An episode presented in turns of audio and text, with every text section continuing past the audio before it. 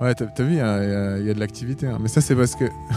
Ouais. Ça, c'est parce qu'on est dans un parc. Et... Je sais pas si vous entendez, mais il y, a des choses qui se passent en arrière-plan. Bienvenue sur le podcast Yaniro.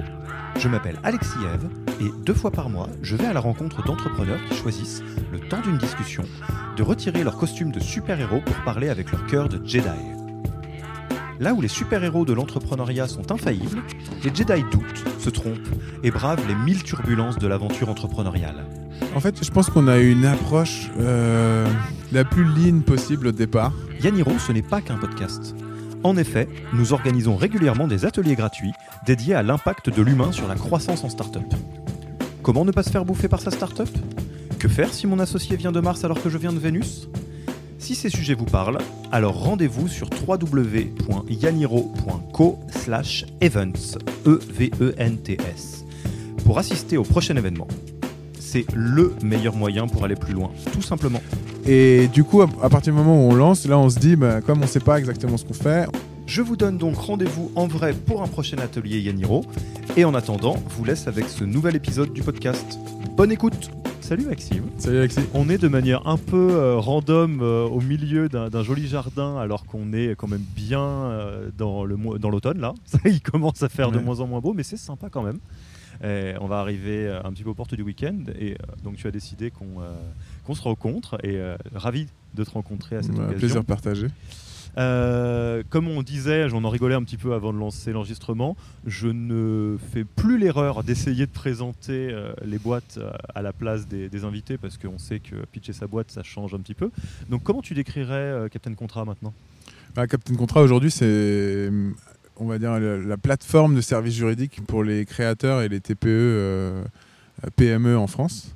Donc euh, concrètement, euh, c'est euh, résoudre le problème de comment est-ce que tu fais pour créer ta boîte, comment est-ce que tu fais pour rédiger des contrats, comment est-ce que tu fais pour modifier ta société, gérer ta comptabilité. Donc on, ouvre aussi vers des services plutôt administratifs. Et comment est-ce qu'on fait ça En fait, on, a développé pas mal de technologies qu'on a mis au service soit des formalistes, soit des experts comptables et, et surtout des avocats. Donc on a un réseau d'avocats avec qui on travaille. Et donc en fonction des besoins, on va avoir euh, soit tu peux créer ta boîte en one shot, soit tu peux t'abonner à la plateforme Captain Contrat et avoir un ensemble de services en récurrent. Le but, c'est vraiment que tu gères l'ensemble de ton juridique à un seul endroit et que toi, dirigeant d'entreprise, tu sais ce que c'est de, galérer dans son juridique, euh, de pas passer de temps à faire ça, mais de passer du temps à développer ta boîte et de faire du chiffre d'affaires ou de t'occuper de tes personnes dans ta boîte plutôt que de perdre du temps à faire de l'administratif? Alors, pour l'anecdote, euh, pour donner un petit peu de détails sur la très très bonne relation que Captain Contrat euh, entretient avec les différents avocats qui, travaillent. Euh, il se trouve qu'on a été mis en relation euh, par un avocat. C'est un avocat que j'ai rencontré et qui m'a dit Ah bah tiens, peut-être vous pourriez interviewer Maxime. Et puis ça s'est fait très naturellement. Donc c'est un, grand bonheur. Pour refaire un petit peu l'histoire, ça existe depuis combien de temps? Vous êtes combien? Ouais, ça existe depuis 5 ans, Captain Contrat. on est aujourd'hui 40 dans la boîte.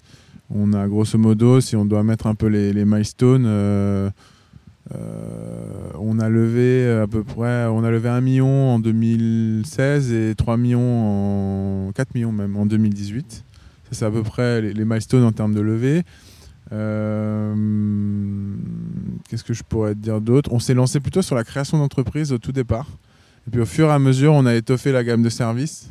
D'abord en mode one shot, euh, avec des business models un peu différents. Et ensuite, euh, la partie plutôt SaaS, accompagnement juridique, et puis euh, marketplace d'avocats. Et alors, c'est intéressant que tu parles de milestone en termes de levée de fonds, même si c'est effectivement l'exercice qu'on peut donner à nos auditeurs pour avoir une petite idée de la taille de la boîte, même si Captain Contrat, c'est une boîte qui est quand même très connue dans l'écosystème maintenant. Parce que c'est assez lié avec le sujet dont tu souhaitais qu'on parle aujourd'hui. Est-ce que tu peux nous en dire deux mots? Ouais, ce qui m'intéressait, enfin, je pense que le le parcours un peu, je sais pas si c'est atypique, mais en tout cas là où on n'a pas forcément suivi une trajectoire de boîte euh, typique, c'est que on n'est pas autofinancé, euh, on n'a pas non plus levé de l'argent dès le départ, et surtout là on est dans une phase en ce moment où on retrouve une liberté financière après avoir fait deux levées euh, dans des montants assez importants et après avoir investi de manière assez importante sur certains sujets. Euh, c'est le bon timing pour le faire. On le fait euh, en continuant à faire de la croissance. Euh, donc ça impose pas mal de contraintes.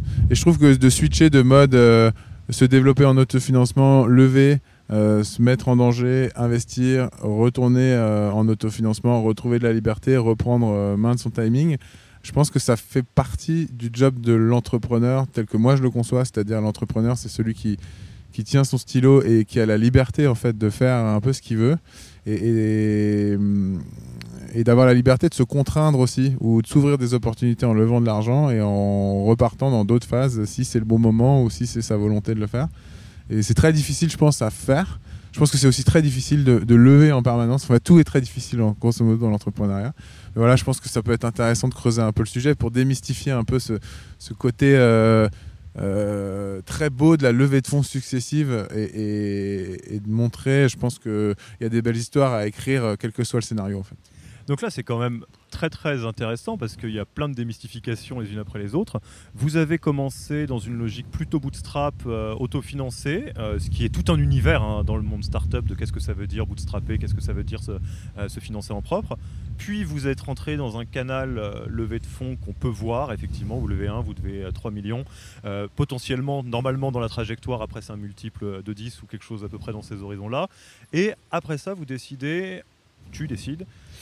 On est Oui, deux, mais ouais, oui, voilà, oui, vous voilà. décidez oui mais non parce que pour plein de raisons. Est-ce que ça te va si on reprend un petit peu toute l'histoire? Parce que là il y a effectivement Ouais. euh, tous les changements de cap. Donc déjà si on revient au tout début, tu dis Captain Contrat au démarrage euh, est autofinancé ou a vocation à être autofinancé? Je sais pas trop comment ça s'organise. Tu comment ça s'est passé en fait? En fait, je pense qu'on a eu une approche euh, la plus lean possible au départ, sans savoir vraiment ce qu'on faisait. Mais quand je dis, c'est-à-dire qu'on avait suivi des cours d'entrepreneuriat à l'école, dans nos écoles de commerce, etc. Mais je pense qu'on avait écouté, mais pas en mode concret. Qu'est-ce qu'on fait le jour où on se lance Tu vois, ça restait dans un coin de notre tête. Du coup, la théorie, on l'a- on l'avait, intégrée, mais par contre, on, on savait pas trop comment la lancer. Et du coup, au tout départ, euh, là où d'autres probablement sont capables de mettre un projet sur papier, de commencer à lui à, en faire un, minimum viable product, à avoir quelque chose à montrer, euh, peut-être chercher des investisseurs et, trouver des investisseurs qui investissent sur un deck, tu vois, sur une idée. Euh, nous au départ, en fait, on n'était même pas convaincus nous-mêmes de ce qu'on était en train de faire. On savait juste qu'on voulait lancer une boîte, que c'était dans de la techno, que c'était euh, auprès des, petites boîtes. Et c'était le seul truc qu'on avait en fait en termes de, de cahier des charges. Et du coup, c'est après, où, parce qu'on n'est pas avocat en fait à la base et on n'est pas juriste non plus, tu vois, on a fait du juridique, mais c'est tout. C'était pas un, un univers qui nous semblait le plus sexy possible, mais on y avait une vraie opportunité de d'innover en fait dans ce secteur. Et donc au début, on s'est dit, ben en fait, comme on ne sait pas exactement ce qu'on va faire, comme on n'est pas au clair sur notre positionnement, ça nous semble très compliqué. Et comme on n'a aucune conviction forte, ça nous semble très compliqué de lever. Si on n'est pas capable de, se convaincre nous-mêmes, on va pas réussir à convaincre des investisseurs. Donc en fait, ça a été un peu une obligation dès le départ. On était quand même dans des dispositions où financièrement, à titre individuel, entre trois associés, euh, on savait qu'on en avait pour deux ans et on avait les ressources pour tenir euh, pendant deux ans. On savait que la boîte, elle allait pas avoir besoin de cash pour euh, financer au départ parce qu'on allait avoir ces deux ans. Donc on avait la maîtrise du timing. Donc vous avez fait deux ans à trois? On a fait à deux ans, à trois, ouais, quasiment. On a mis un an avant d'arrêter le positionnement de Captain Contrat. Quasiment un an.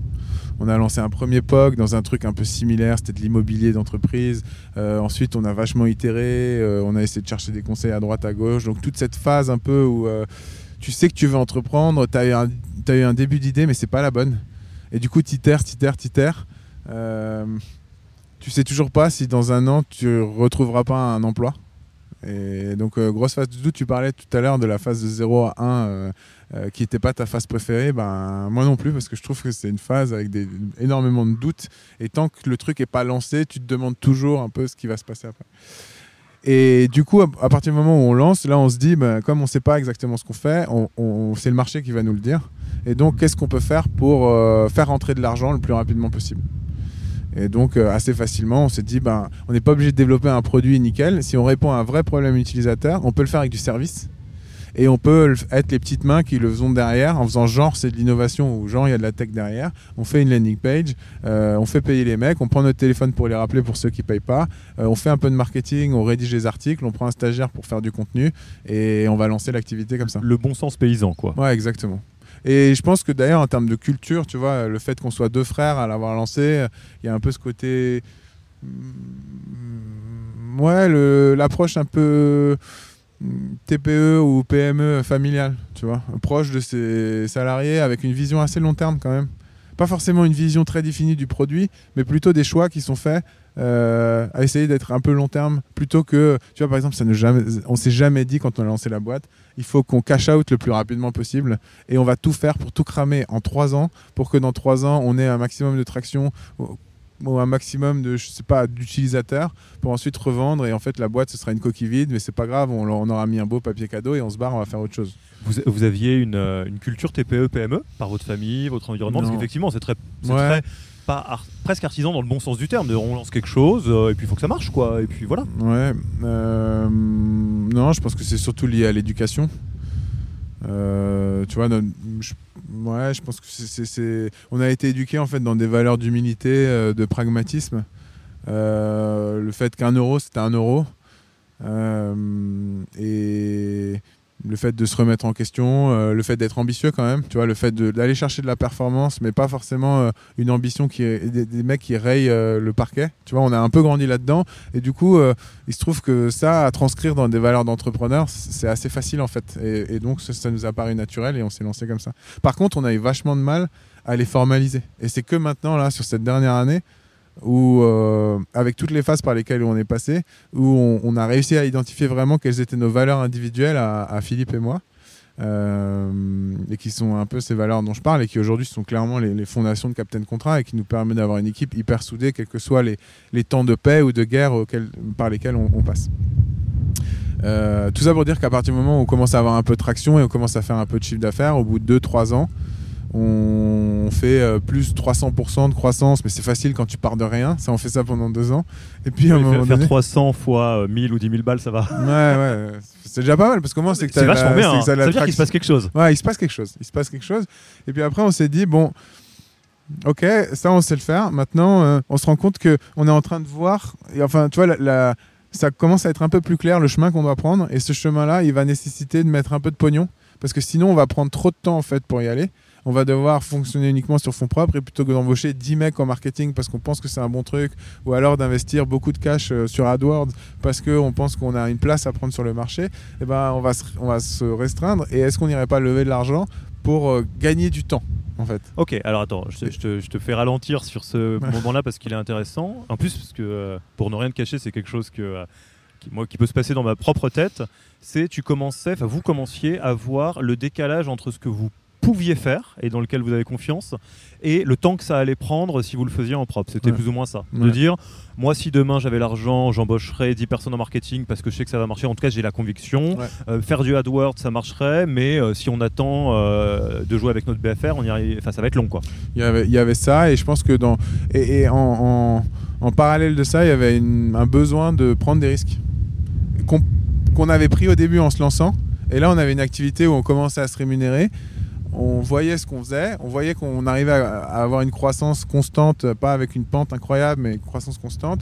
Et je veux pas dire qu'on était au bout de tr- trois ans dans un espèce de train-train, mais, mais tu vois, tu es Ça en permanence. un peu, ouais, ça commençait tout doucement à ronronner. On, on voyait le truc s'écrire assez facilement. euh, et le côté facile, en fait, moi, m'emmerde. Dès que je sens qu'un truc va être un peu trop facile, euh, il faut que je secoue un peu le truc et que je le déséquilibre.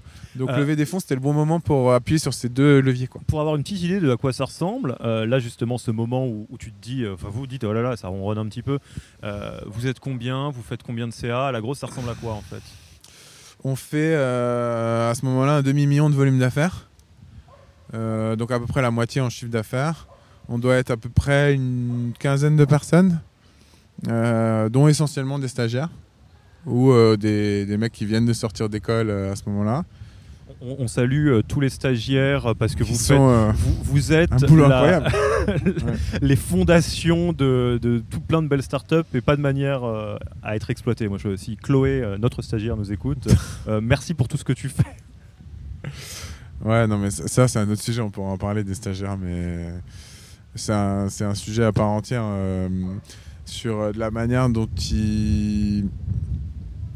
Déjà, déjà, la différence de valeur en fait entre les stagiaires, qu'ils peuvent apporter à une boîte, mais même par rapport à un permanent. C'est-à-dire qu'aujourd'hui, euh, euh, il y a des stagiaires qui, qui cherchent un stage pour ensuite faire autre chose et qui en six mois vont délivrer un impact dans ta boîte, qui vont te coûter du coup, euh, je sais pas, les, les 1000 euros par mois qui derrière vont avoir, comme ils vont avoir un bel impact dans ta boîte, ils vont aussi prendre. Donc, c'est pas ils vont se faire exploiter, c'est ils vont prendre énormément de sujets. Euh, ils vont kiffer ce qu'ils font parce qu'en fait, ils vont voir à quel point ils arrivent à faire bouger les lignes. Et je pense qu'aujourd'hui, l'entrepreneuriat, c'est aussi ça c'est de recruter des gens qui, sont, qui, qui ont envie d'avoir un impact. Euh, c'est pour ça que, à mon avis, il y a de moins en moins de gens qui vont aller dans les grandes boîtes, ça c'est sûr, parce qu'avoir un impact là-bas, c'est quand même très compliqué. Et puis voilà, quand tu es stagiaire, tu as envie d'avoir une première expérience où tu as de l'autonomie, où tu as de l'impact, où tu es un peu proche des dirigeants pour comprendre comment ça marche une boîte pour derrière en créer une. C'est aussi une aubaine. Et, dans la même, et de la même manière, le ROI pour la boîte, elle est hyper intéressante quand tu as le bon stagiaire. Bon, et du coup, on, va reboucler avant de te laisser reboucler, parce que moi j'en profite, j'ai quelque chose à dire, parce qu'il y a peut-être des personnes qui recherchent un stage, qui nous écoutent. Euh, moi, quelque chose que je trouve je sais pas si c'est quelque chose que tu partages, mais je trouve toujours très intéressant, soit même en tant que manager, quand j'étais manager dans une boîte de conseil, un bon stagiaire, déjà, ça t'oblige à incarner la réalité de la belle version de ta boîte. Euh, ça peut venir te chahuter en disant quoi Mais attends, de l'extérieur, ça avait l'air génial. est ce que vous faites, c'est naze. Donc ça t'oblige un peu à ranger ta maison, je mmh. trouve. Et euh, notamment dans un, dans un niveau où les compétences, ça va très très vite et où quelqu'un d'une génération plus jeune a beaucoup d'avance sur euh, les générations d'après. Donc je sais pas quel âge tu as, moi j'ai 31 ans. je pense que un, des bons stagiaires motivés, ça t'oblige et ça oblige tout le monde à être extrêmement bon et à être vraiment au bon niveau. C'est ma déclaration d'amour à tous les stagiaires de ce monde. Donc tu disais, donc là vous êtes au moment où vous dites allez on accélère parce que peut-être ça ronronne. Ouais, donc euh, à ce moment-là on se dit, euh, bah à ce moment-là, bon, je, vais passer la phase de levée de fonds qui a été déjà je pense suffisamment racontée, à moins que tu veuilles qu'on en fasse un focus spécifique, mais euh, la manière dont tu récupères les contacts, la manière dont, as, dont tu chopes une intro, dont tu rencontres les fonds, ce que tu leur présentes, le premier entretien, deuxième round, troisième round rencontrer les partenaires, etc., etc. Un monde que tu découvres plus ou moins à ce moment-là, en tout cas dans le vrai, dans le dur. Complètement. Et, là, je pense qu'il y a un truc intéressant qui se passe, qui est... Euh, en fait, on avait le choix à ce moment-là de le faire avec un fonds et ou de le faire avec des business angels, parce qu'il y avait un truc hyper cool que la BPI faisait et fait toujours, c'est que la BPI co-investissait à hauteur de 1 pour 1 avec des business angels. Ça veut dire que si tu trouves trouver un million d'euros comme on l'a fait auprès de Business Angel, c'était assez compliqué. Mais par contre, quand tu te dis que la BPI met un pour un, c'est comme si tu as trouvé 500 000 en fait de la part des Business Angels et 500 000 en fait de la part de la BPI. Et là, c'est beaucoup plus faisable. Et à ce moment-là, on, a rencontré des Business Angels hyper intéressants. Euh, c'était assez dur de d'abord rentrer, enfin de, les trouver, on va dire. Et après de, de euh, comment dire Ouais, t'as as vu, il y, a de l'activité. Hein. Mais ça, c'est parce que.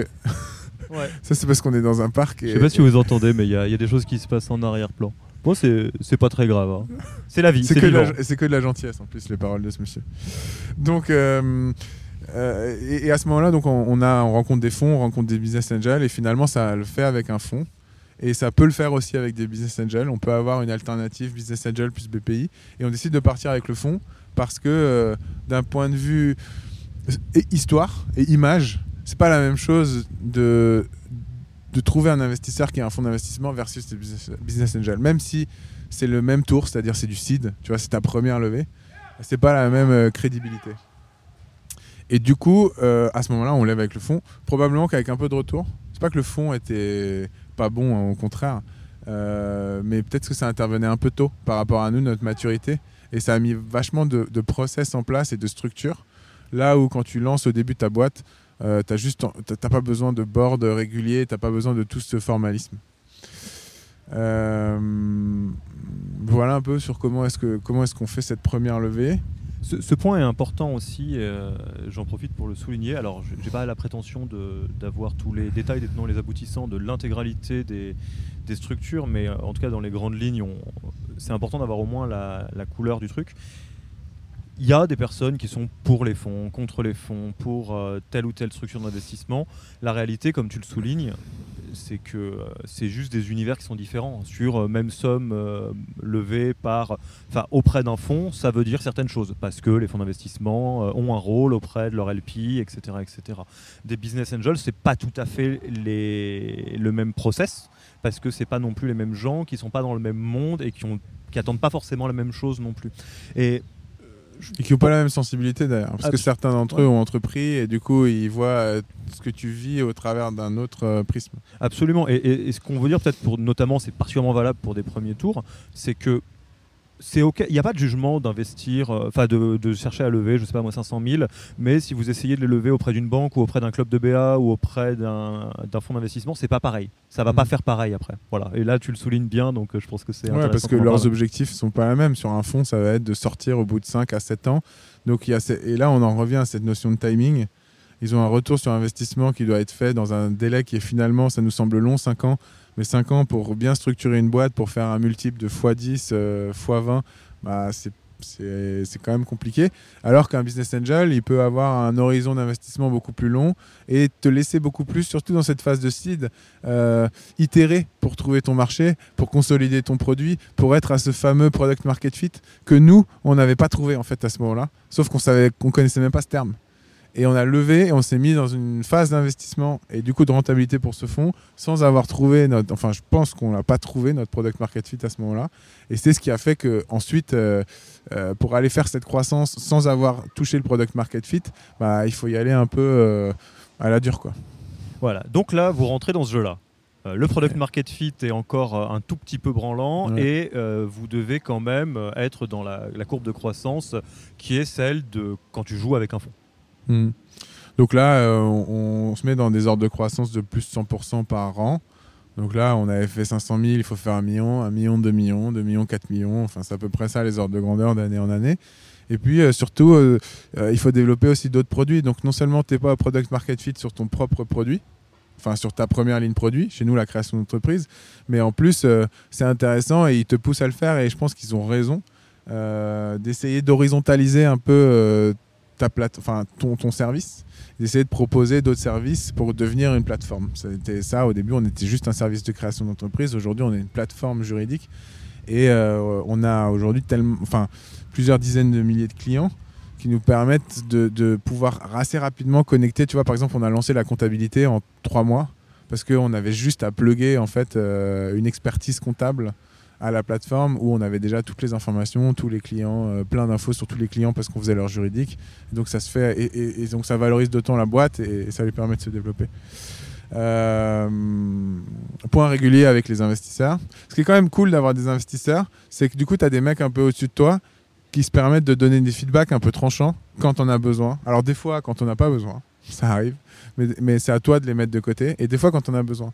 Ce que on parlait avant du rôle en fait des, people et, des personnes dans ta boîte. Je pense que c'est un truc, notamment au démarrage de start-up, quand t'as pas forcément les bons people, avoir des feedbacks assez euh, euh, justes, fermes, voire même des fois acerbes de la part des gens qui sont en dessous de toi, sachant que tu es cofondateur et que c'est finalement toi qui décides si tu veux virer ou pas. Bah, c'est assez compliqué. Donc, qui te donne en fait cette boucle de feedback? À part ta femme le soir, quand tu rentres, quand tu lui racontes le truc et qui, Qui en a assez vite marre au bout d'un moment en Ouais, général. qui en a vite marre et après qui, qui se trouve en fait ne pas être dans ton business mais juste en lui racontant un truc, elle te donne, elle te fait un effet miroir euh, assez incroyable et en fait tu te dis putain mais en fait je l'avais pas du tout vu comme ça, elle a complètement raison.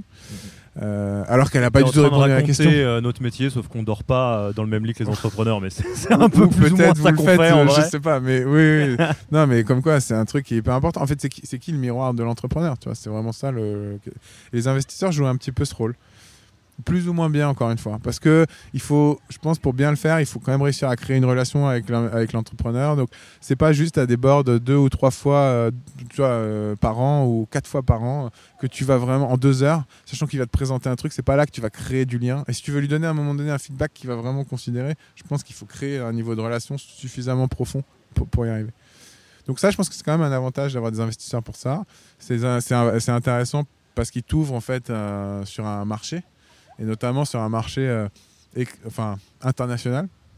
On a fait des belles rencontres dans d'autres pays, ils nous ont poussé à sortir, alors que nous, on a l'impression qu'on avait, on était suffisamment franco-français, on avait des vrais problèmes à résoudre en France. Euh, ils nous ont poussé à aller euh, dans, à des confs, rencontrer des CEO d'autres boîtes dans la legal tech, voire même les, leaders aux, aux US, alors que c'est pas du tout un marché sur lequel on veut aller. Mais c'est toujours intéressant de voir quel, quel move, euh, quel, euh, dans quelle direction stratégique ils sont allés 10 ans auparavant, parce qu'ils ont 10 ans d'avance sur nous, pour que nous on puisse anticiper la suite. Tout ça, on n'y avait pas pensé en fait, s'ils nous avaient pas pris par le callback et ils nous avaient sorti en disant les gars, vous avez l'impression que ça vous coûte 1000 balles de billets d'avion, mais ce sera vraiment bien investi, allez-y. Euh, tu vois, d'avoir cette prise de recul du dirigeant qui, on est encore, nous, dans une boîte à 40 et on le sera encore probablement jusqu'à une centaine de personnes, où euh, on met les mains dedans, en fait. Tu vois, on, fait tout, on fait de l'opérationnel le matin, on passe par du RH, on essaye de faire un peu de stratégie. Mais, mais du coup, c'est souvent l'opérationnel, comme dans tous les métiers, ce qu'on appelle le run, qui prend le dessus sur le build, donc construire des nouvelles choses. Et d'avoir des mecs qui te forcent à prendre ce recul-là, c'est hyper important, notamment pour un dirigeant de boîte. Euh, et donc là, donc, euh, en fast forward, vous arrivez à, une nouvelle levée de fonds, donc qui est la suite entre guillemets logique. Donc comment ça se passe euh, plus, si tu as, toi, tu du recul sur cette période, de comment ça se passe pour toi déjà? Est-ce que tu est-ce que ça répond finalement à, ton envie que ça aille plus vite, que ça soit un peu excitant? Ou est-ce que tu commences à te dire, alors en fait, c'était peut-être pas exactement comme ça À ce niveau-là, t'en es où De toi à toi? Bah, à ce moment-là, donc, euh, on lève en 2016, on arrive fin 2017, un truc comme ça. Euh, déjà, la première levée, euh, tu lèves un million d'euros. J'avais le sentiment, j'étais un peu genre, ça y est, je pèse. C'était un peu le truc qui était complètement et, je pèse, euh, on, se verse pas des gros salaires, tu vois. Et, par ailleurs, on n'a jamais fait cette boîte pour le fric. Enfin, quand on s'est écrit un peu avec Philippe au début, pourquoi est-ce qu'on faisait ça Ça n'a jamais été sur ces leviers qu'on faisait ce truc. Mais ça représentait quelque chose. Il y avait un peu un truc. Euh, ça fait bien dans les soirées, quoi. Ouais, et en fait, c'est marrant, mais l'image sociale que tu renvoies en tant qu'entrepreneur dans les soirées, euh, c'est assez, c'est assez gratifiant au final. Alors, il y en a qui sont plus ou moins sensibles c'est là où je me suis rendu compte que, contrairement à ce que je pensais, mais en fait, étais, j'étais quand même pas mal sensible. Ça fait plaisir que les gens t'admirent, en fait. Euh, et, et, bref, et, post ça, donc euh, tout le développement dont on se parle, apprendre à, travailler avec les investisseurs. Et puis on se retrouve donc fin 2017. Et là, il y a un sujet où, comme on a beaucoup investi, il va y avoir un sujet de cash. Il se trouve que conseillé par nos investisseurs, on a lancé un, SaaS en plus euh, de toute la plateforme traditionnelle. Donc on commence à avoir du recurring business. Donc la valeur de notre boîte en fait est quand même beaucoup plus élevée qu'avant. On a toujours une traction et une croissance euh, hyper intéressante. On a un modèle à la fois en chiffre d'affaires, en, volume d'affaires et puis en, en, MRR, donc en revenu récurrent. Et donc là, euh, on a clairement créé un actif. Et non seulement c'est le bon moment au niveau cash d'anticiper la suite, mais en plus euh, il y a probablement une. Enfin, on a prouvé qu'avec euh, euh, ce 1 million d'euros, on avait réussi à quasiment tripler en fait la valeur de la boîte en 18 mois. Et donc là, alors on est un peu poussé par nos investisseurs, nous on n'y croit pas trop. Tu on a toujours ce bon sens paysan qui nous fait voir le verre à moitié vide plutôt qu'à moitié plein. avoir la boîte, avoir les galères qu'on a eues euh, plutôt que euh, le, le, soleil à l'horizon, si je puis dire. Euh, t'as vu, il pleut hein, finalement. Je suis désolé, hein, on a pris le risque, mais. Non, mais c'est la beauté du podcast. Vous pouvez peut-être entendre un tout petit peu de pluie, c'est un petit peu. En fait, c'est la vie d'un entrepreneur qu'on a essayé de condenser en un podcast, et, ce temps un peu menaçant par moments et qui s'éclaircit par d'autres reflète bien la, l'histoire qu'un entrepreneur vit. Quoi. Ouais, mais on est souriant sous la pluie aussi, donc ça va. Donc effectivement, vous ne savez pas trop, vous y allez quand même parce que euh, euh, les, investisseurs jouent leur rôle aussi. Ouais, et en fait, euh, on le fait de manière un peu plus professionnelle. On passe par un lever, on structure bien le dossier. le lever nous fait gagner un temps monstre. On fait 20 rendez-vous en 10 jours, même plus parce qu'on faisait des fois 3 rendez-vous par jour. Et, il a mis un, super rythme et ça allait, ça allait très très vite et on a une proposition. donc valorisation x euh, 3,5 je crois euh, par rapport à ce qu'on avait fait avant. Et puis euh, et puis levé de ouais, 4 millions. Donc donc super super truc hyper content tout, se passe nickel. Et puis après donc très rapidement tu tu te félicites pas très longtemps et puis tu repars charbonné. Voilà ça ça dure encore je pense donc ça c'était en 2018 début 2018 on fait une année 2018 un peu en demi-teinte où en fait nos projets d'innovation on arrive à les lancer mais à la croissance qu'on est censé faire de plus de 100%, on fait moins, on fait plus 50%. Et du coup, euh, ça veut dire qu'on crame plus de cash que ce qu'on avait prévu de faire. Et puis on fait un point un peu fin 2018 et on se dit, bon, mais en fait, euh, à force d'aller chercher cette croissance de chiffre d'affaires, ben, on a, mis de l'argent euh, dans du marketing, on a mis de l'argent dans des sales, mais aujourd'hui, on n'a pas passé suffisamment de temps à parfaire le produit. Et du coup, on a une espèce de saut ou de tunnel avec des trous de partout. Et en fait, on crame beaucoup d'argent. Mais, mais le truc, on va, on va pas le trouver, le point d'inflexion, on pourra le trouver qu'à partir du moment où, où on a un produit qui répond suffisamment au pro- fameux product market fit qu'on n'avait pas trouvé. euh, Ouais, dans Product Market. Fit, il y a Product aussi. Quoi. Et là, il y a un peu de technique ou en tout cas de- il y a des, des problèmes. techniques, euh, il y a des fonctionnalités. euh, euh, on avait de l'avance sur certains parcours par rapport à nos concurrents. Finalement, eux euh, ont repris de l'avance. Et nous, on est obligé de développer des fonctionnalités qui sont des must-have et qu'en fait, on n'a même pas. Alors qu'il faudrait qu'on ait pour, pouvoir aller un peu de l'avant. Donc là, on se dit, OK, simplement, ça, ça va pas aller dans une stratégie euh, de série B. Donc série B étant l'étape d'après, pareil, faire x3, x4 en termes de montant levé, en termes de valorisation, tout ça dans les chaque 18 mois, tu vois, ou 24 mois une autre levée, parce que ça dépend aussi de ton cash. Euh, et on se dit, il va nous falloir plus de temps que ça. Et par ailleurs, on pense qu'on a un modèle d'acquisition client et surtout une rétention client qui nous permettrait aujourd'hui, tout en continuant à faire de la croissance. Je pense que c'était vraiment ça l'enjeu, c'était est-ce que pour aller à la rentabilité et donc à la liberté, de nouveau, est-ce qu'il faut euh, qu'on arrête tout investissement Enfin, à la limite, même pas tout investissement, mais toute croissance euh, pour y arriver et qu'on qu'on coupe drastiquement les coûts. Ou est-ce qu'on est capable, en maîtrisant les coûts, d'aller à la rentabilité juste en, en continuant à faire la croissance, mais un peu moins qu'avant Donc en maintenant ce plus 50% et en maîtrisant bien les coûts, en regardant ce qu'on fait côté marketing, en regardant côté RH, est-ce qu'il y a des restructurations à opérer, etc. Et donc on décide de, on pense que c'est faisable et donc on décide de faire ça. On va voir nos investisseurs, on leur dit est-ce que vous pouvez nous remettre un petit ticket parce qu'on a besoin pour euh, financer euh, ce plan pour aller à la rentabilité? Et nous on s'engage en 12 mois à aller à cette rentabilité. Euh, ça nous permettra de parfaire le produit.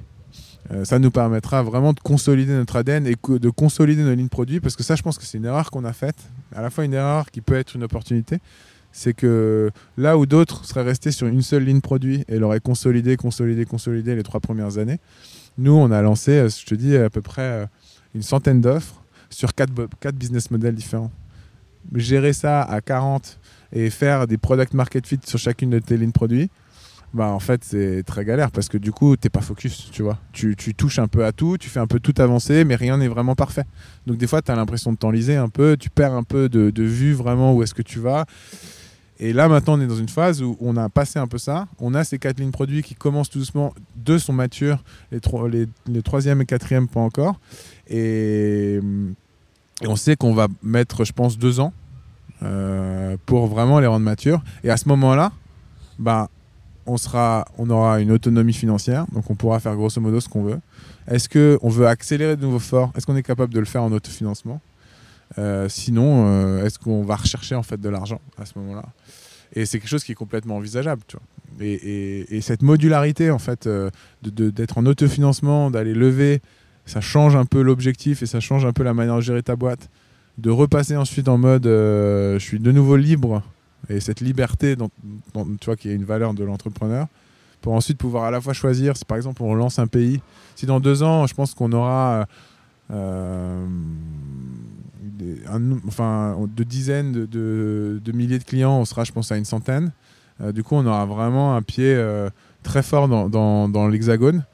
Euh, ce sera probablement le moment de voir si le business il peut se développer dans un autre pays probablement que si on fait ça, ça va rajouter de la complexité. Du coup, ça va être un investissement supplémentaire. On ira probablement relever pour le faire. Voilà.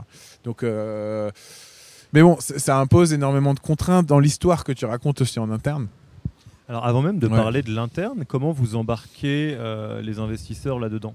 Parce que euh, il y a à la fois quelque part le constat de dire ok, il faut qu'on bosse fort sur le produit aussi parce que euh, avec la diversification euh, de- des différents modèles économiques, des différentes offres, euh, peut-être que là on a une jambe plus forte que l'autre, point de vue entre marketing et produit. Il y a aussi ce que ça veut dire assez mécaniquement que pour les investisseurs qui sont déjà à bord, tu prends un ou deux ans dans la tête sur un potentiel, une potentielle sortie. Alors comment ça se passe? Il y a du soleil derrière, il a arrêté de pleuvoir, hein, je tiens à le dire. hein. C'est une bonne question. Euh, écoute, je pense que alors, déjà, la première euh, information intéressante, je pense, c'est la relation qu'on a créée avec nos investisseurs euh, depuis le départ. On, a pas une, on, a, on a une relation assez proche qui fait que on a toujours été et d'ailleurs euh, tu vois une de nos valeurs de boîte et valeurs individuelles même si c'est une valeur de transparence on a on porte cette valeur aussi avec nos investisseurs ce qui veut dire que ça a créé quand même beaucoup de confiance alors, ça ne veut pas dire que les négos, quand on parle refinancement ou financement, euh, elles sont pas un peu tendues et, et, euh, le ton monte. Mais euh, mais il y a vraiment cette confiance-là.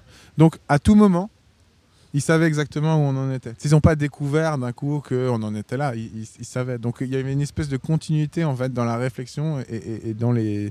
Donc, ce plan d'aller à rentabilité, il n'a pas émergé comme ça du jour au lendemain. ça a été d'abord une idée, euh, d'abord une possibilité, ensuite on a posé série B versus euh, plan de rentabilité. C'est quoi ce qui est mieux à faire pour la boîte aujourd'hui? Et c'est quoi l'equity story qu'on veut écrire? Donc euh, tu sais la fameuse, je sais même pas comment, histoire du capital, ça veut rien dire en français, mais on comprend un peu le, fait de, de valoriser correctement ta boîte, de pas faire un tour au rabais vois et je pense que ça, c'était une possibilité. Et on a préféré, eux aussi avec nous, se dire en fait, on se démerde seul, quitte à faire une grosse levée derrière, euh, plutôt que là de, faire, de continuer à faire des levées, mais de faire une levée un peu au rabais, parce qu'en fait, le produit aujourd'hui, il est limitant dans la croissance et ils voyaient bien que en fait euh, l'argent qui était investi euh, on n'arrivait pas forcément à prouver qu'on avait un ROI hyper bon notamment sur des leviers marketing. Ouais donc en fait il y a eu un constat partagé et une stratégie partagée. J'imagine qu'il y a eu euh, quelques petites disputes euh, autour du tapis à vendre ou à acheter. Ça, c'est la vie. Hein. De toute façon, euh, c'est côté entrepreneur ou côté investisseur. En général, on a, on a beaucoup de fans de négociation d'une manière ou d'une autre. Donc ça, c'est pas, ça, c'est ok, comme tu le dis, même quand le ton monte. Mais voilà, il y a eu quelque chose qui a été fait de manière commune. Quoi. Mm. Tout le monde allait dans le même sens. Et donc, tu disais en interne, c'est un autre sujet. Bah ouais c'est un sujet parce que en fait, même si on a créé nous beaucoup de transparence dès le départ sur, tu vois, par exemple chez nous, tu as accès euh, euh, au compte de résultats de la boîte, bah, l'état de cash, combien on a de parts dans la boîte. et en plus, on a des, on a des, des, sessions de Q&A où une fois par mois où vraiment les gens posent les questions qu'ils veulent et, on s'est toujours engagé à y répondre de manière très transparente. Donc, ils ont quand même accès à l'information. Bon, ça, je fais juste une aparté, mais c'est un peu le modèle de Captain Contrat en interne, ce qu'on se dit nous, c'est on a la chance d'être sur un modèle euh, et un secteur porteur. On recrute des talents. On veut que les mecs qu'on recrute soient meilleurs que nous sur leur spécialité. Pour leur permettre d'être bons, il faut leur permettre d'être autonomes. Et pour qu'ils soient autonomes, il faut qu'ils aient accès à toute l'information, notamment, en plus d'être dans, un cercle de confiance. Et donc, c'est pour ça que dès le départ, en fait, on a, laissé accès à toute l'information. Euh, donc, ils avaient accès à tout, mais c'est pas parce que tu as accès à l'information, et ça, je l'ai compris seulement euh, récemment, c'est pas parce que tu as accès à l'information que tu l'as comprise. Et, du coup, euh, c'est vrai qu'à ce moment-là, autant le jeu des levées, quand tu sais que tu es dans une boîte qui lève, tu te poses pas trop de questions, parce qu'il y a une espèce de, comment dire, d'ambiance globale dans l'écosystème startup et dans tous les employés startup qui disent tant que je suis dans une boîte qui lève, tout va bien. Et les échecs euh, qui sont assez tonitruants en fait sont pas trop relatés par les médias. Les médias relatent plutôt les levées successives et comment les employés sont contents euh, sur Welcome to the Jungle de travailler dans ces entreprises qui ont levé des millions. du coup, on se voile un peu la face par rapport à ce que c'est vraiment travailler en startup. Moi, aujourd'hui, dans mes recrutements, euh, tous les, toutes les personnes qui viennent chez nous, euh, je les vois en, entretien. Et, ça, c'est un truc que je ferai, je pense, jusqu'à ce qu'on soit, euh, je sais pas, 200, 300, parce que c'est un point hyper important. Mais c'est une de mes questions, c'est quoi pour toi travailler en startup? Et s'il y a un mec qui me dit être libre sur les horaires, avoir de l'impact sur les projets, je dis non, c'est pas ça. Travailler dans une startup, c'est enfin, ça. Et en plus, c'est travailler dans un environnement chaotique, en fait, dans un environnement où, les dirigeants, c'est la première fois qu'ils font ça, les managers, c'est souvent la première fois, euh, les employés aussi, le produit, il est nouveau, le marché, il est immature, euh, il y a des investisseurs, tout change en permanence. Ce qui est vrai aujourd'hui sera faux demain. Ouais, exactement. Il faut, être, il faut avoir une capacité de travail, d'adaptation, euh, d'intelligence aussi, de curiosité. Parce qu'il faut que tu sois curieux de tout, que tu détectes le moindre problème, que tu sois proactif. Enfin, pour moi, ça, enfin, c'est très difficile, mais c'est très gratifiant aussi. Mais du coup, c'est réservé à, pour moi, c'est réservé à une élite. Euh, Et quand je dis élite, je fais pas de rapport avec les écoles, hein, je parle de, de- des- des- des talents. Euh, du coup, je me suis, je me suis perdu. là. Ouais, parce que donc là, pour revenir un petit peu, t'inquiète pas, moi j'ai le fil. c'est mon job ici. Ok. Euh, T'es au stade où la, la trajectoire, je sais pas si le cap a changé, mais en tout cas la trajectoire a été modifiée suite à un constat partagé avec les investisseurs. Et là maintenant, il faut embarquer l'équipe là-dedans. Ouais. Ouais, alors euh, bah, déjà la première étape c'est hum, c'est de le faire suffisamment tôt. Et d'autres boîtes auraient fait différemment. Nous, on a décidé, on était, il y avait plein de questions auxquelles on n'avait pas répondu à ce stade, mais on avait une conviction assez forte que c'était cette direction-là dans laquelle il faut aller. On n'avait même pas validé en tant que tel avec les investisseurs. Mais à ce moment-là, on a déjà parlé avec les équipes. On dit voilà, c'est une trajectoire possible, elle est envisageable, il faut qu'on se prépare à ça, etc. Donc ça, ça leur a permis de, se préparer et, d'anticiper un peu le truc. Euh, ensuite, à refaire, mais on le fait seulement maintenant, mais à refaire, je pense que j'aurais fait intervenir plutôt en fait des boîtes qui ont vécu les mêmes phases que nous, et notamment des employés de ces boîtes, pour avoir une espèce de témoignage pour que les personnes de ma boîte se projettent. Et puis après, au sein de la boîte, tu as ceux pour qui c'est la première fois, c'est leur premier taf. Euh, et du coup, ils vivent tout à 0 ou 100, et donc c'est dramatique, et en fait c'est super. Et, puis tu as ceux qui ont travaillé avant dans d'autres boîtes, et qui ont vu ce que c'était de travailler dans des boîtes un peu pourraves, et qui du coup euh, euh, relativisent vachement, et disent non mais attendez, en fait c'est une opportunité. Et c'est une opportunité aujourd'hui. C'est-à-dire que les gens dans notre boîte, déjà, on est en train de faire le plan qu'on a écrit. Euh, en faisant ce plan et en se mettant un peu en difficulté ou en créant une espèce de contrainte, eh ben en fait, il y a des gens qui se révèlent, qui jusqu'à présent étaient dans, une situation un peu plus de confort, et là se mettent dans une situation un peu plus de contrainte. Et, euh, tu vois, euh, tu vois vraiment ce dont ils sont capables. Tu vois, je te donne un exemple, mais on a travaillé sur une valeur chez nous qui n'est pas une valeur encore complètement vécue au sein de la boîte, qui est la valeur de dépassement, qui est une valeur qui, qu'on aimerait incarner, mais, mais qui est incarnée plus par les cofondateurs, certains managers et certains key people, mais, mais pas tout le monde. Et donc on, défendait cette valeur là au dernier fly, donc on était trois jours euh, euh, à l'extérieur pour bosser sur pas mal de sujets, notamment la culture. Et donc il y a un développeur qui dit, écoute, euh, moi en fait la valeur de dépassement, je ne m'y retrouve pas, c'est plutôt une valeur d'apprentissage. En fait, si cette semaine je suis à 1, bah, la semaine prochaine j'essaierai d'être à 1,1, pas à 2 ou à 3. Et en fait, il se trouve que cette personne-là, euh, la semaine d'après, elle doit faire une. On a une espèce de truc le lundi midi où, euh, on est tous ensemble et, et on, on présente un peu les chiffres de la semaine d'avant, les projets qui sont sortis, enfin, tu sais, un espèce d'update global de boîte avec tout le monde de la boîte. Et il y a ce qu'on appelle la minute égocentrique. Donc, c'est quand tu as un mec de la boîte qui vient présenter un truc sur lui. Ce qu'il veut, en fait. Mais quelque chose où on apprend à le découvrir. Et. euh, et donc c'est ce développeur-là qui vient et qui est pas très à l'aise, euh, tu vois, à l'oral, enfin de prime abord, et qui nous fait, euh, qui nous, explique comment est-ce qu'il est passionné d'haltérophilie. Et, il nous fait une minute égocentrique qui était incroyable, en termes d'énergie, en termes de rire, en termes de sérieux, en termes de plein plein de choses.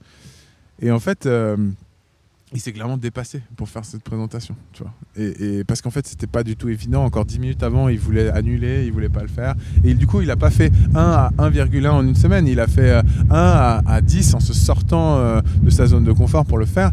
Et, et il est sorti de là et il s'est rendu compte. Il s'est dit putain, en fait, je l'ai fait. Je pensais pas. Et en fait, j'ai pris du plaisir même à le faire. Et du coup, en fait, ce mec-là, il incarne complètement la valeur de dépassement. C'est juste qu'en fait, il est pas au courant. Et d'ailleurs, enfin, tu dois, je pense que vous devez rencontrer pas mal de, de personnes. Ça arrive assez Ouais, souvent, ça arrive, qui savent Bah, pas en vraiment fait, qui ils sont. C'est ce qui est rigolo sur ces sujets-là de, euh, de, de- de changement de cap, c'est qu'effectivement, il y, a- il y a tous les cas de figure, de toute façon, tu vas les retrouver. Il y a des personnes qui vont devoir faire le deuil d'une époque qui est finie ou qui une trajectoire qui est plus celle-là. Ça, paraît- ça peut être plus difficile pour des gens dont c'est la première boîte, le premier taf, parce qu'ils n'ont pas effectivement le recul de dire. Euh, Et c'est terrible quand on l'entend que c'est sa boîte de Ouais. dire bah, c'est un taf. Et puis je, je peux avoir un, un kiff absolu dans mon boulot, mais à la fin du fin, il n'y a pas mort d'homme, quoi. et puis euh, tout va bien aller. Euh, Il y a des personnes qui ne sont plus dans le bateau. Et ces personnes-là, ça peut être compliqué euh, de leur faire comprendre qu'ils sont plus dans le bateau et que c'est ok d'avoir envie d'être dans un autre bateau et, et que parce que le nouveau bateau il va là et, et pas euh, là où on pensait Ouais. que ça allait avant. Et puis il y a effectivement des personnes qui sont très effrayées par euh, le changement et qui se disent euh, j'y arriverai jamais, euh, mais qui ont juste besoin qu'on les mette dans l'eau pour qu'ils se rendent compte qu'ils savent parler le poisson. Et que c'est juste qu'ils l'avaient jamais fait avant. Et là, c'est ton, ton haltérophile développeur Ouais. euh, qui illustre parfaitement bien ça. ouais. Mais en tout cas, voilà, c'est ça qui est intéressant, c'est c'est que mécaniquement, euh, enfin, j'utilise un- une métaphore qui est un peu euh, qui est un peu limite, mais qui est assez parlante. Et tu la couperas euh, si tu veux au montage. Si tu Il y a peu de chance, il y a peu de chance. Tu vois, c'est un peu comme euh, la start-up, enfin en tout cas, euh, c'est un, peu comme une espèce de pommier, tu sais, qui serait euh, qui serait par beau temps et qui ne connaîtrait que le beau temps en fait. Donc les pommes sont bien mûres, tout va bien, nickel. Et puis à un moment donné, il y a un coup de vent pour X ou Y raison. Et puis là, à ce moment-là, finalement, bah, il y a certaines pommes qui ne tiennent moins bien que d'autres, quoi, et qui tombent. C'est un petit peu pareil, quoi. Il y a, y y a des contextes qui font que. euh, je pense que la, rent- la rentabilité, ça ne veut pas forcément se dire euh, être en danger. euh, tu vois, ne plus avoir de job demain, c'est pas du tout ça, mais, mais c'est c'est finalement de créer une contrainte supplémentaire sur la boîte, parce que là, c'est plus de seulement faire de la croissance avec des ressources illimitées, c'est de faire de la croissance avec des ressources contraintes. Donc l'exercice, il est beaucoup plus dur. Et c'est est-ce que t'es est-ce que ce, ce, cette, euh, ce tremblement, euh, qu'est-ce qu'il fait en fait? Et en fait, y a des, du coup, il y a des personnes qui partent et il se trouve que euh, finalement, tu te rends compte à au début, tu te dis ah mince, et puis après, à posteriori, tu te dis bah en fait, finalement, on n'a pas eu besoin de les remplacer, on a réussi à se répartir les rôles, ça, ça fonctionne. Donc en fait, c'était quoi? Est-ce que en fait, cette personne avait vraiment une valeur? Et, et quand tu Enfin, une valeur, elle en avait, mais, mais est-ce qu'elle en... Elle impactait suffisamment la boîte Et ça, tu te poses moins la question quand tu as levé et quand tu as autant d'argent pour recruter des hyper spécialistes dans chacun des trucs parce que quelqu'un t'a dit que c'était bien d'avoir des hyper spécialistes dans chacun des domaines. Et là, on commence à retrouver une vraie efficacité interne euh, pour produire, pour créer des choses intéressantes, pour travailler ensemble. Et, je trouve que du coup, ça concentre et ça consolide vachement l'équipe.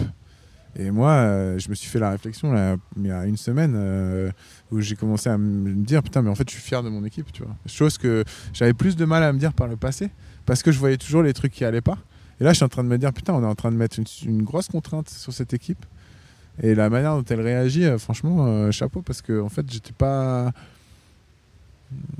j'étais assez incertain en fait sur l'issue de comment ça allait se passer quoi tu vois Mais alors ça, tu vois, ça me fait, ça me fait vraiment penser parce que c'est l'exercice qui est compliqué en startup et qui est euh, pas facile à hum, comment dire à accepter des fois ou juste à vivre pour des, des collaborateurs, des collaboratrices. Alors c'est difficile aussi pour les fondateurs au passage, Mm. hein, mais c'est encore un autre niveau pour les parce que pour les collaborateurs, collaboratrices qui n'ont pas le même niveau de liberté, forcément, ça fait un peu partie du jeu.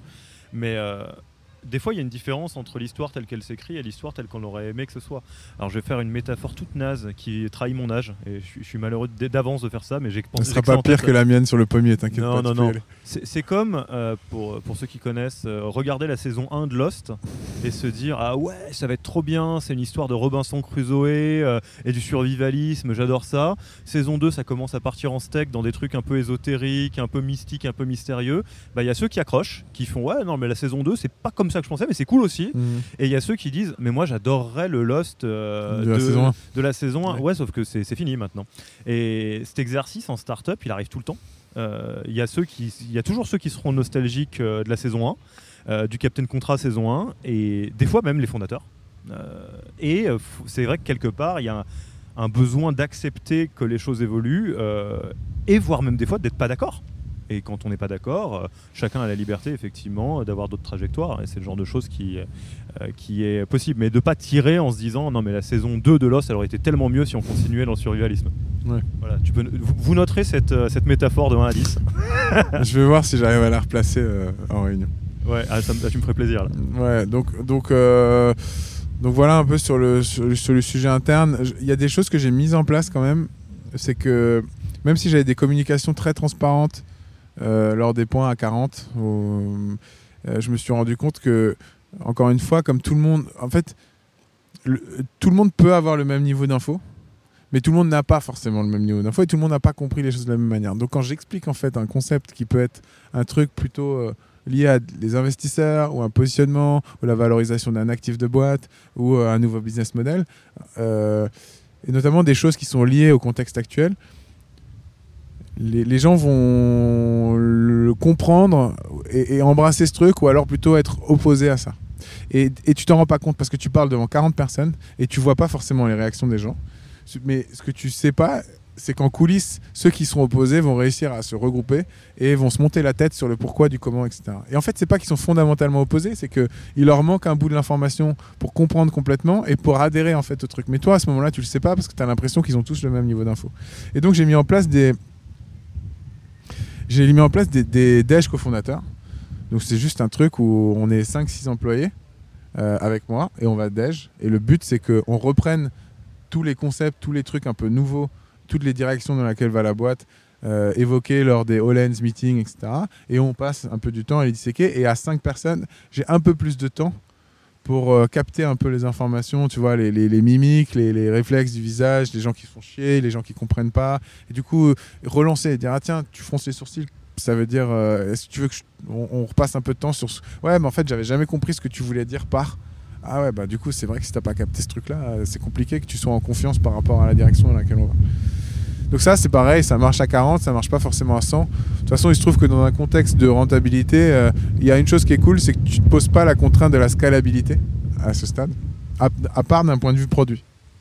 Aujourd'hui, notre sujet, il est vraiment là. Comment faire que le produit, euh, demain, soit scalable?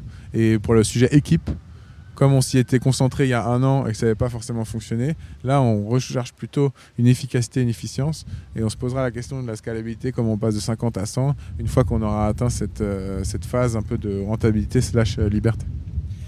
Et alors là, on a, on, a on a parlé de cette histoire, effectivement, qui est pas très typique dans le milieu startup d'un point de vue, euh, je dirais, chiffre, d'un point de vue équipe. Et, et côté cofondateur, comment, si on va pas se refaire tout parce que ça va être un podcast qui est un petit peu long, mais euh, comment vous l'avez vécu ces, différentes périodes euh, bah, entre cofondateurs? Euh, alors déjà, ce qui est cool, c'est que nous, on est deux frères. Avec pas forcément le même parcours académique les mêmes skills, on va dire, mais pas forcément la même personnalité. Et bien sûr, les mêmes valeurs. Même s'il y en a une ou deux euh, sur lesquelles on n'est pas tout à fait d'accord, mais, c'est normal. Mais en tout cas, on a un tronc de valeurs hein, sur lesquels on l'est. Et, ce qui est cool, c'est qu'on n'est jamais down au même moment on est souvent en déphasage en fait sur ce genre de truc, ce qui fait que il y a toujours un pour rattraper l'autre. Et ça, c'est ce qui fait moi me dire que si jamais un jour euh, je devais relancer une autre boîte, je le ferais probablement, même avec toutes les learnings et, et toutes les expériences et les connaissances que j'ai pu acquérir là avec Captain Contrat, je le ferais pas seul. Parce que je pense que énergé- énergétiquement et en termes mm, juste de, ouais de je sais pas je sais pas comment dire mais tu vois le fait d'être euh, proche euh, et de partager on va dire les bons moments comme les surtout les mauvais moments d'être à deux c'est hyper important donc ça c'était le premier point qui fait qu'en fait on ça a réussi un petit peu à niveler Euh, je pense qu'il faut quand même réussir en tant que cofondateur et ça c'était plus moi que Philippe à sortir un peu du schéma des entreprises ou des tu sais tu te compares un peu aux entrepreneurs qui ont levé euh, qui ont fait des levées successives. Et tu te dis en fait aujourd'hui regarde si je te dis euh, c'est qui les trois entrepreneurs les plus successful d'après toi euh, en France? Tu citerais qui? Je vais te citer euh, les usual suspects, ça va être les Simoncini, euh, ça va être euh, Mazzella et puis Ouais. éventuellement Grandjean. Ouais. Donc, euh, bon, à part Grandjean, qui a eu une trajectoire plutôt. euh, euh, tu parlais d'entreprise un peu artisanale au départ. euh, ou Oui, en tout cas, autre époque encore. ouais, et, et plutôt même euh, euh, très, très épicier e-commerce, tu vois, qui a, qui a réussi ensuite à. Par contre, qui a réussi à super bien réinvestir euh, tout ce qu'il dégageait pour, pour en faire une croissance folle. Mais on pense souvent à des, à des mecs qui ont eu des boîtes dans lesquelles ils ont beaucoup levé, en fait. Et les valorisations étaient fortes. Euh, Ils ont réussi ensuite à. Et on s'est moins intéressé à est-ce qu'ils ont bien vendu ou pas par rapport aux actifs. Euh, on a l'impression que oui, mais en fait, on n'arrive pas trop à percevoir. On sait juste qu'ils sont à tête de X centaines ou X milliers d'employés et qu'ils ont levé. Et donc, tu te dis, en fait, la, ma trajectoire, c'est celle-là. Et quand tu la quittes, euh, il faut réussir à se dire, bah, en fait, euh, est-ce que c'était vraiment la meilleure trajectoire, tu vois? Est-ce que c'était la trajectoire la plus intéressante, tu vois? Est-ce que c'est la trajectoire la plus intéressante par rapport à l'image que les autres vont avoir de moi? Et là, on en revient euh, à mon premier point sur quand on a levé un million et je me suis rendu compte que socialement, tu vois, il y avait une image un peu différente. Euh, mais c'est pas forcément parce que c'est celle qui renvoie la meilleure image auprès des autres que c'est celle dans laquelle tu prendras le plus de plaisir. Et je trouve que je commence à avoir une certaine fierté, ce qui n'était pas forcément le cas il y a 4-5 mois où tu doutes beaucoup plus. Aujourd'hui, j'ai une certaine fierté, tu vois, à, réussir à passer de phase d'investissement et de levée à une phase de rentabilité parce que c'est parce qu'il faut emmener une équipe, parce que c'est une autre dynamique, parce qu'il faut arriver à alterner et que c'est très exigeant, je pense, de le faire euh, comme ça. C'est juste pour ma curiosité, c'est qui vos, vos, compères de ce genre de trajectoire qui alternent entre phase d'autofinancement et de euh, levée Je veux dire les modèles Enfin, Ouais. des gens quoi, Alors, dont modèle, on peut s'inspirer. rien, mais en tout cas, ouais, des, des gens qui jouent, euh, à- qui sont sur la même course que vous. C'est vraiment de la curiosité personnelle et probablement pour les auditeurs parce que. Bah, euh, tu vois, alors j'ai cherché, à un moment donné, je me suis dit, ben, en fait, comme je fais assez souvent quand j'attaque un sujet un peu compliqué, euh, la première des choses, c'est j'essaie de rencontrer des gens qui ont, sont déjà passés par là. Euh, bah là, j'ai eu un peu de mal parce que en fait, euh, ces entreprises, elles n'ont pas masse de visibilité. Et cite deux mm, qui, mm, qui ont quand même une, euh, une certaine réputation. Et la première, c'est Huizambli. Et la deuxième, c'est Boxtal. Qui sont qui sont deux boîtes en fait qui sont passées par des phases d'investissement assez lourdes qui ont et qui sont qui sont passées qui sont arrivées ensuite dans une phase de rentabilité et avec des, des, des manières de faire ou en tout cas euh, euh, un- des, des moments où ils s'en sont rendus compte qui n'étaient pas les mêmes que nous nous je pense qu'on a un peu plus anticipé du coup je pense que d'un point de vue RH ça a été un peu plus simple tu vois et un peu plus smooth même si c'est toujours un truc un peu délicat mais voilà, mais tu vois, si je devais te citer des grosses boîtes qui sont passées par ça, on n'en parle pas beaucoup en fait. J'ai cherché pourtant. euh, C'est précisément pour ça que je te demandais. Ouais, mais ouais. effectivement, c'est- intéressant. Et puis, je suis content de pouvoir mettre un, un coup de projecteur sur ces histoires-là parce que ça, c'est quelque chose qu'on défend énormément euh, au sein d'Yaniro. C'est euh, que globalement, c'est OK d'entreprendre autrement. Euh, Il y a un- une uniformité très forte dans qu'est-ce que ça veut dire de monter une boîte en France. Déjà, quand tu montes une boîte, tu montes une start-up, hein, tu montes pas autre chose. Quand tu montes une start-up, tu lèves, hein, parce que sinon, quoi d'autre? Si tu lèves, tu lèves beaucoup. Et si tu lèves beaucoup, c'est auprès de fonds. Et à la fin, tu fais un exit, si possible, avec un, joli chiffre. Et puis en plus, tu es un mec blanc barbu qui sort d'HEC, si possible aussi. Euh, Il y a plein de manières d'entreprendre. Moi, j'ai un- une tendresse particulière pour le milieu TPE, PME, euh, qui est tout autant de l'entrepreneuriat. On Mhm. peut faire de l'entrepreneuriat en montant un Burger King hein, euh, dans une franchise, c'est c'est aussi de l'entrepreneuriat. Et euh, là, cette trajectoire un petit peu hybride, euh, avec euh, un peu du bon sens paysan, un petit peu du frisson des levées de millions, un peu de retour à la réalité, et puis aussi de d'autres trajectoires, c'est très intéressant. Et il n'y en, a pas tant que ça, parce que Ouais. la preuve, tu as regardé. Ouais, et je, et je pense d'ailleurs que c'est. Il y a une certaine incompatibilité en fait entre les deux. Tu vois, le bon sens paysan, je me rappelle que dans des phases de levée de fonds, euh, on avait nos investisseurs actuels qui, qui quand on faisait des, espèces de démos, tu vois, de, de présentation avant de se confronter aux nouveaux investisseurs euh, qui on devait closer, qui nous disaient mais, mais c'est pas possible. euh, Enfin.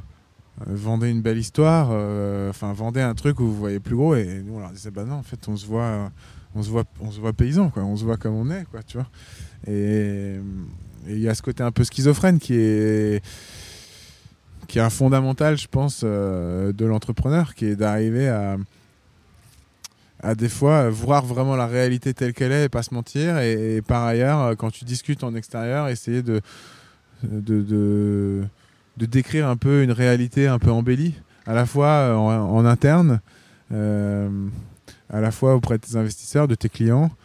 Et puis toi, quand tu rentres le soir, il y a vraiment la boîte telle que tu la vois, tu vois. Et il faut arriver à, à passer de limite, ça peut se faire même d'une réunion à l'autre, des fois plusieurs fois par jour. Il faut réussir à changer en fait de casquette. Et c'est un peu schizophrène d'arriver à le faire. Mais je pense que c'est nécessaire. Et après, il faut pas tomber dans la, dans la folie, quoi. C'est un mot de la fin hyper bourrin. Non, bah écoute, ouais, c'est une- un bon conseil. Et je, je- je vous propose qu'on tombe collectivement tous euh, pas dans la folie. Ça me Ouais. semble bien. On va arriver à la fin de cette, euh, de cette discussion. Écoute, c'était un, un vrai plaisir et puis euh, c'est rigolo quand on parle de toutes les facettes. euh, là, on a vraiment vécu toutes les facettes de la météo. Mm. Euh, J'ai eu le soleil dans les yeux avec les regards plissés, des petites gouttes de pluie, un peu de vent, du calme, du bruit, tout ça. Donc là, on peut pas faire plus à l'image de Ouais. l'entrepreneuriat, je crois. Euh, avant la dernière question, un petit peu prise de tête, euh, où est-ce qu'on envoie des gens qui ont envie euh, d'en savoir plus, de suivre tes aventures, de peut-être d'engager la conversation s'il y a des gens qui sont plus ou moins sur cette trajectoire? Alors j'imagine que tu peux pas répondre à tout, mais c'est quoi la meilleure manière de rentrer en contact avec toi? La meilleure manière, c'est LinkedIn avec un petit message personnalisé. je pense que c'est le Pas un mieux. copier-coller, ça, serait un Pas un je souhaite rejoindre votre réseau. euh, Rentrons en contact, rentrons en quelque chose à vous vendre. Ouais. Ok, ben, euh, vous faites ça, sais ce c'est ce que je vous invite à faire.